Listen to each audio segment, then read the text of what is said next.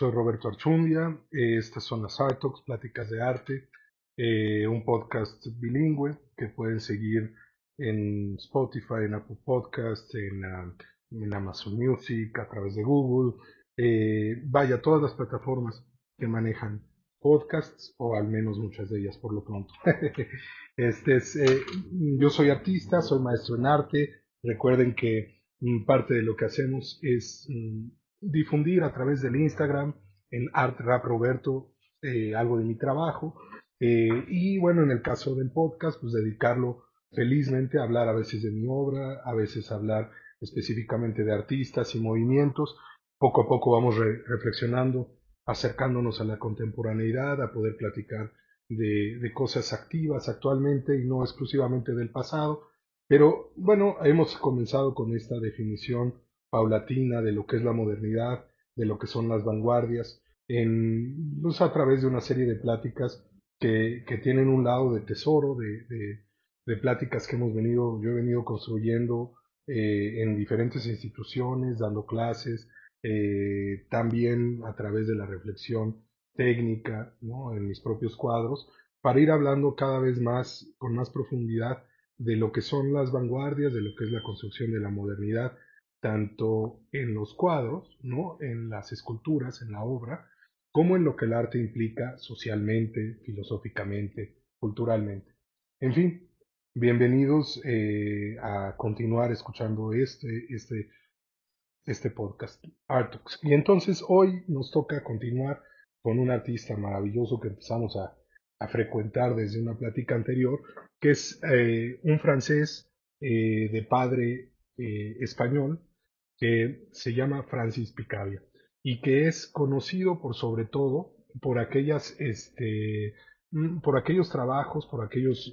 ideas que expuso en el fenómeno del dadaísmo al que le dedicaremos una plática en sí misma, y que el dadaísmo como vanguardia de, de, furia y de poca, poca durabilidad en años, mm, hasta cierto punto desaparece en la no aceptación y en la tranquilidad de aquel movimiento eh, de anti-arte que da lugar al movimiento del surrealismo, un, movimiento mucho más enfocado al humanismo, mucho más capaz de proponerle algo al individuo, pero que eh, sería justo decir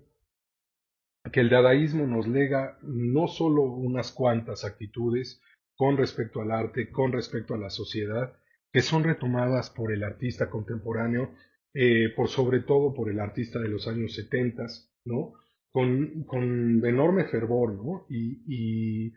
el neodadaísmo de los años 50 recupera en Estados Unidos muchas de las actitudes nacidas en Picabia, no solamente en Marcel Duchamp, el conocido, el famoso, el célebre Marcel Duchamp, sino que también en otros artistas, ¿no? Eh, artistas como Picabia, que está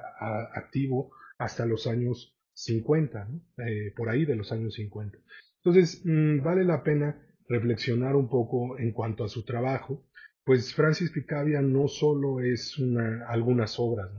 Eh, muchos de los trabajos de Picabia pueden ser entendidos como dadaístas, ¿de acuerdo? Pero existe una enorme cantidad de trabajo llevado a cabo por Francis Picabia en, en el área de la abstracción, en el área de la pintura, en el área quizá del futurismo, cubismo, e incluso podrías encontrar en él algunos de, los, de, las, de sus trabajos iniciales en el impresionismo. ¿no? Nosotros tenemos el hábito de, de, leer a los artistas por el momento en el que triunfan, por el momento del éxito, por aquello que otras personas llamamos o llaman trascendente, ¿no? Y en Picabia ha sido el dadaísmo. Pero eso no es justo ni serio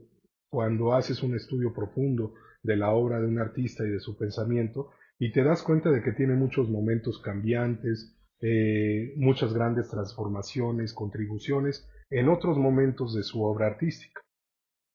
Así que si quieren ah, revisar obra de Francis Picabia de diferentes periodos, se van a encontrar con la sorpresa de alguna obra impresionista, por ejemplo. Después, durante este coqueteo eh, o esta cercanía con el cubismo de, de Braque y Picasso, eh, él está como aquellos otros artistas que, reflexionan sobre un nuevo tipo de cubismo o avanzando en él, etc. y, por ejemplo, empiezan a percibir el movimiento tan importante para Marcel Duchamp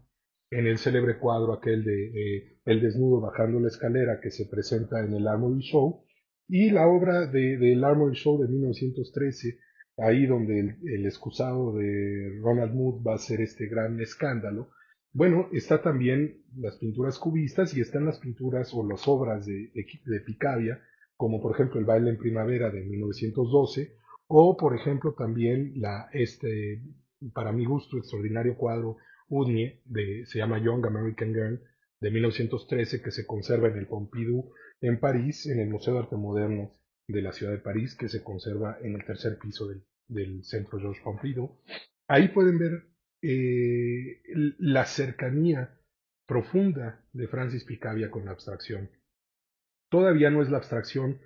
ya definida, o sea, la abstracción como la conciben, como veíamos en otras pláticas, eh, Kandinsky o Malevich o Mondrian, sino en cambio es la abstracción como una reflexión sobre el movimiento, sobre la descomposición de la forma al modo cubista, sobre la fugacidad del de, color y de las formas de acuerdo a los conceptos futuristas.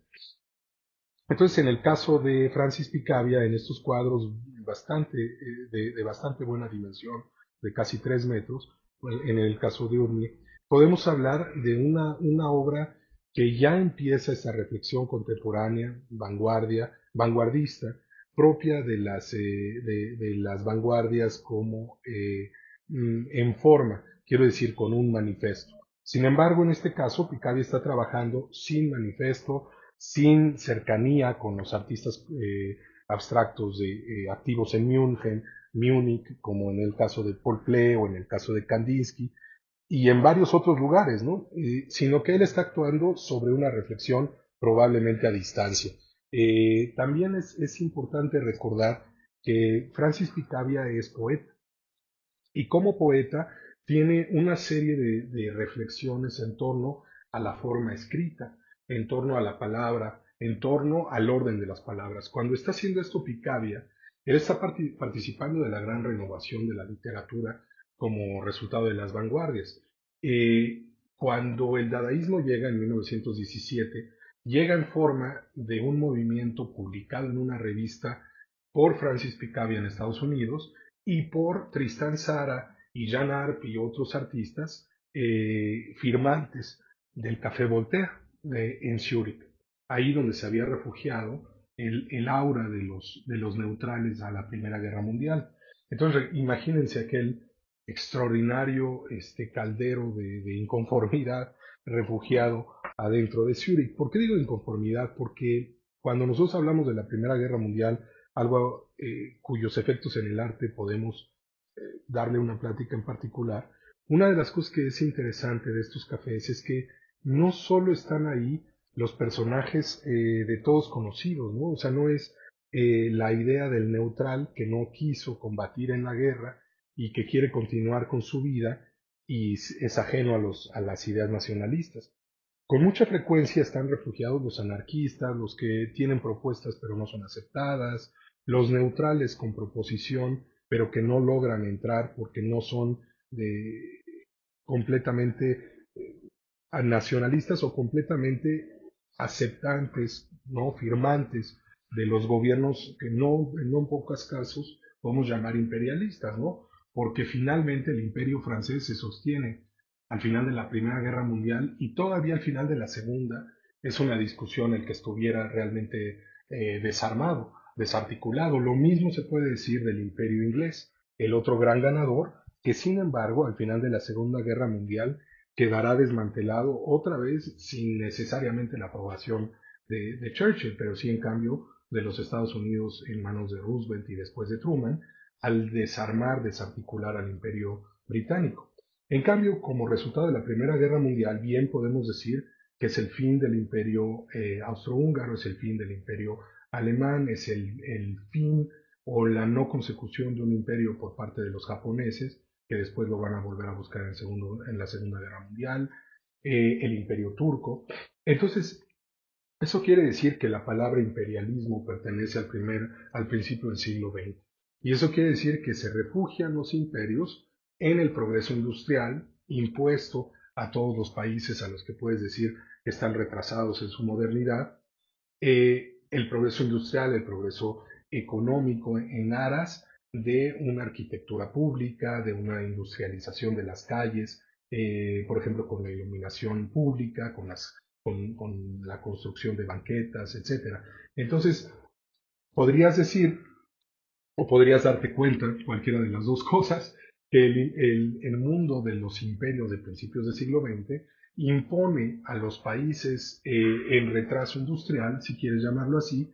eh, les impone el uso de sus bienes, el uso de las materias primas, el uso y explotación de todos los recursos posibles, por ejemplo, en Latinoamérica, a cambio del llamado progreso industrial que le compras a los mismos países que lo refinan, en acero, en eh, cables, etc. Entonces, cuando nosotros hablamos de esto, estamos hablando de que quien no concordaba con los avances de los victoriosos o de los perdedores no era un neutral sin opinión, era normalmente un neutral con fuertes, graves opiniones sobre el estado del mundo, sobre todo eh, con respecto al auge de las ideas del socialismo que comenzaban a ser ya un factor importante de la Primera Guerra Mundial y que en un momento dado afectan a no pocos pensadores y a no pocos eh, artistas, por tanto. Entre ellos, eh, podemos hablar de Francis Picabia, y lo que hace Francis Picabia es eh, irse, refugiarse en, en Estados Unidos.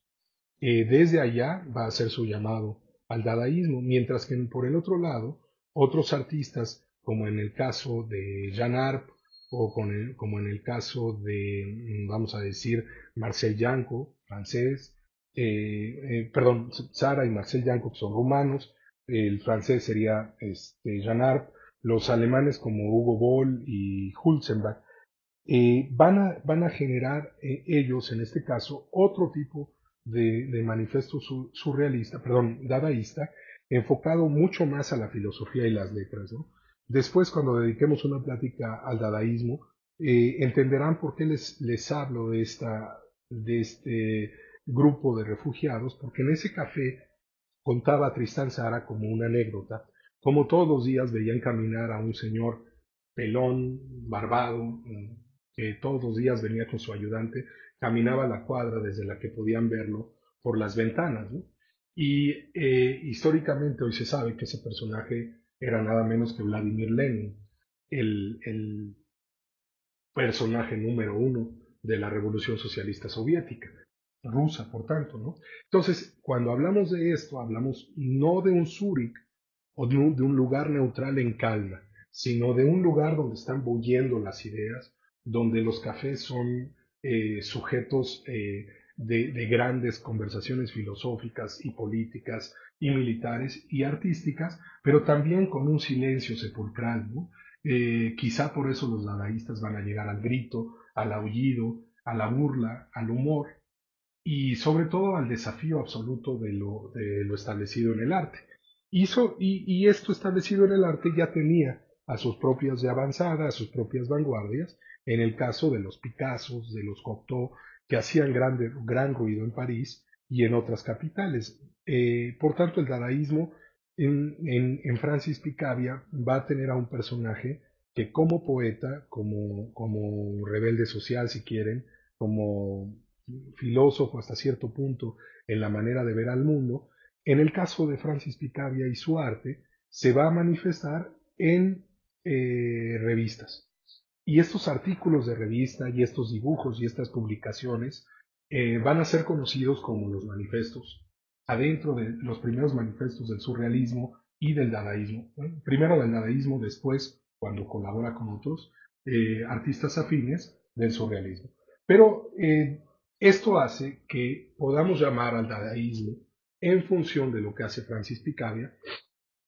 como el primer movimiento con fines artísticos que no solo concibe hablar con los artistas o con aquellos afines al arte, sino que le habla a cualquier ser humano, que desafía a cualquier ser humano y que provoca a cada ser, cada ser humano. Ya habla de una sociedad afectada por el arte, incluso desde la manera que está concebido el movimiento. Y por otro lado, en, Francis Picabia, al publicar como poeta, está desafiando al lenguaje, ¿no? está tratando de reformarlo, está haciendo de la propuesta poesía. Y esto tiene dos grandes eh, derroteros. ¿no? Uno de ellos es que va a regresarle la trascendencia a la literatura y a las letras adentro de las vanguardias, ¿no? disminuyendo, por ejemplo, el efecto de la abstracción que, estaba mm, subrayando la capacidad de la música para hacer el, evento artístico perfecto. ¿no? Al regresarle preponderancia a las letras y a la literatura, van a poder hacer aquel movimiento tanto del dadaísmo como después del surrealismo basados una vez más en literatura. ¿no? no son en absoluto lo mismo el dadaísmo y el surrealismo, por lo tanto, cuando menciono al surrealismo, lo hago como consecuencia de algunas cosas, eh, en, parte consecuencia de algunas cosas discutidas durante el dadaísmo, pero en absoluto tienen este, este símil de hagamos este libro sobre dadaísmo y surrealismo, porque en realidad hay una división muy grande y el surrealismo va a ser un movimiento comenzado por poetas, un movimiento literario que cinco o siete años después va a introducir eh, los aspectos visuales y entonces va a haber un movimiento de pintores donde va a haber los célebres Dalí y los célebres Magritte, Pero primero es un movimiento literario. En cambio, el dadaísmo, antes incluso que poder ser concebido como movimiento artístico o filosófico, podría ser una expresión artística del, anarquismo vigente en Zúrich y entre los neutrales. Y en el caso de, de Picabia, de un artista en rebeldía eh, incluso con respecto a la sede del arte, porque él está activo en Estados Unidos cuando podría haberse quedado en, París o haberse ido a Suiza. Su obra, de hecho, parece ser que por Kahnweiler es una de las pocas que se vende en, Suiza. Logra vender sobre todo Kahnweiler aquel movedor original de la obra de Braque, Picasso, como cubistas, de la obra de Leger, eh, Fernand Leger y también de la obra de Matisse, bueno, aquel Kahnweiler logra vender en Zurich obra también de Picabia y de Kandinsky. Así que en términos de mercado, hay un contacto importante por parte de Francis Picabia con el mismo lugar en donde están activos el resto de los surrealistas, eh, de los dadaístas. Ahora, en el grito de Dada eh, viene, viene intrínseco una idea que es la idea del antiarte. Y Francis Picabia va a ser poco a poco uno de los grandes antiartistas. Eh, se rehúsa a concebirse a sí mismo en, no solo en, base a la tradición, sino incluso, incluso, perdón, repetí ahí la palabra, incluso en base a la figura del artista de acuerdo con las vanguardias iniciales, las heroicas vanguardias como mm, el cubismo o el fobismo, que en un momento dado buscan una, transformación del artista y, del arte, que, creen que eso puede cambiar a la realidad artística y por tanto a la realidad social. Ya desde el dadaísmo vamos a ver a un arte convencido no de esta transformación estética ni de esta transformación capaz desde el arte, sino en cambio de el arte capaz de contribuir siempre y solo si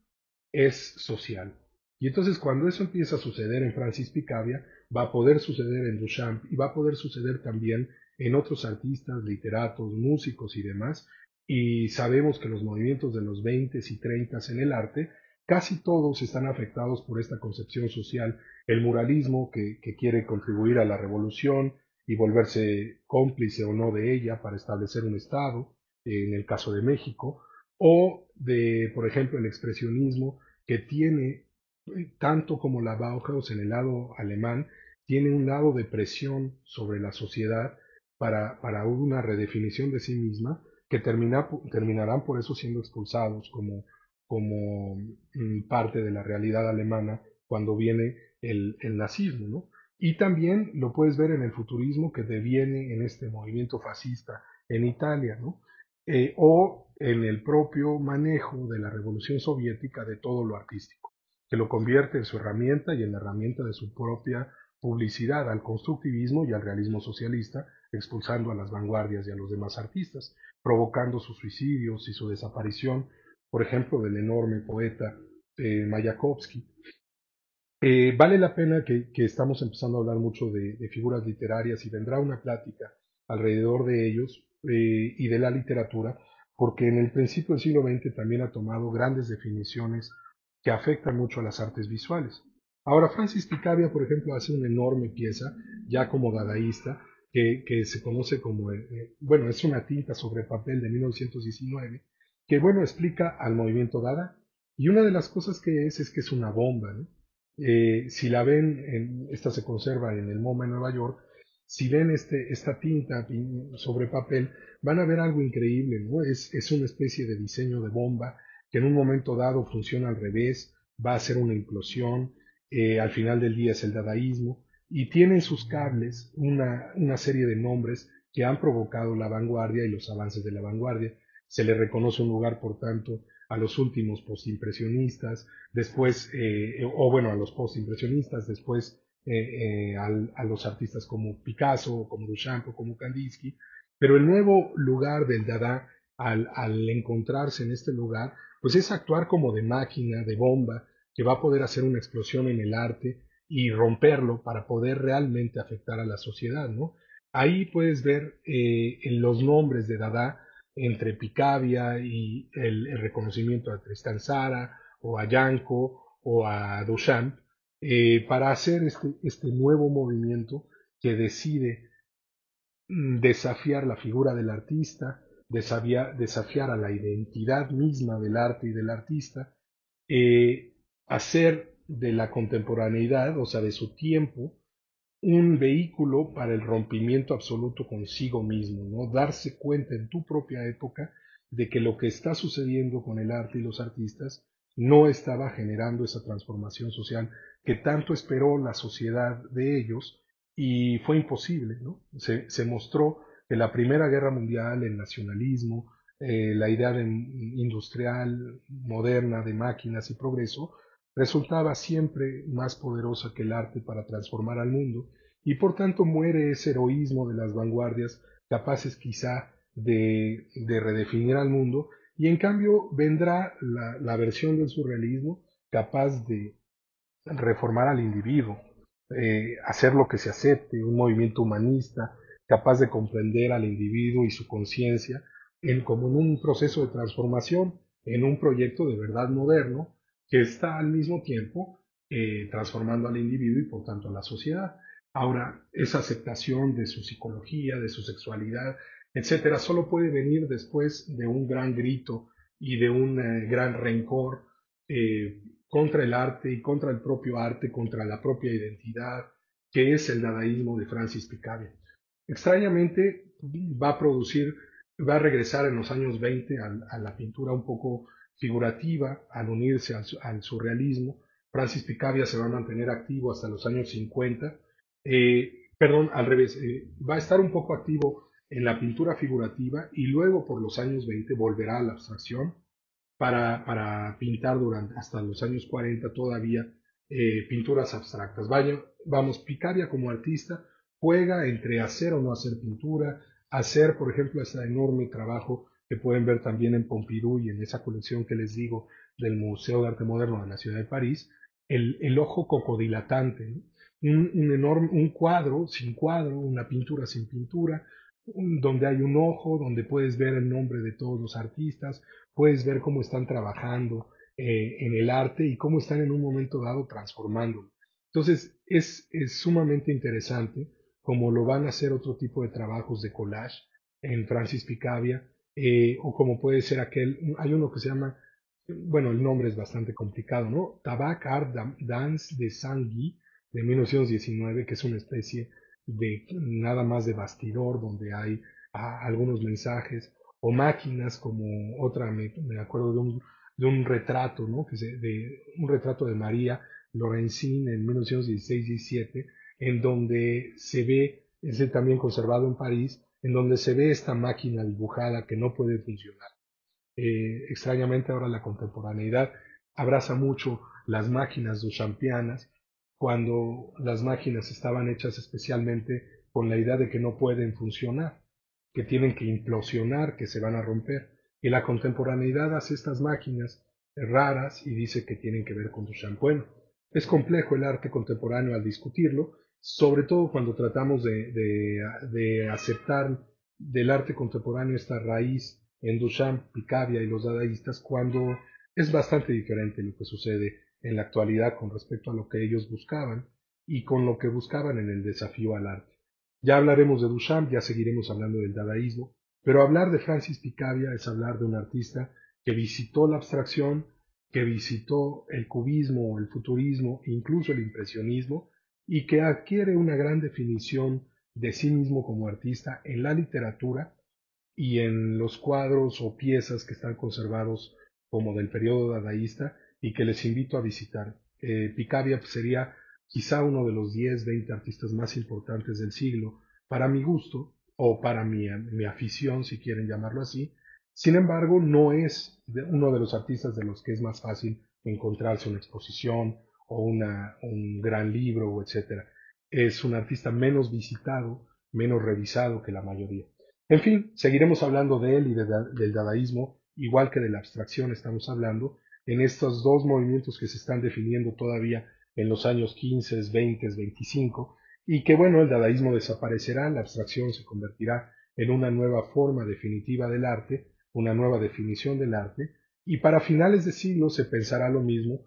eh, a raíz de los objetos dadaístas. En fin, eh, estas son las Artox, las pláticas de arte. Soy Roberto Archundia. Eh, síganme en Instagram, raproberto, o a través de, esta, de estos podcasts difundidos en varias plataformas desde Spotify hasta Amazon, desde Apple Podcast hasta Google. Gracias por los comentarios que puedan enviar por ahí y gracias por seguirnos. Sigamos platicando.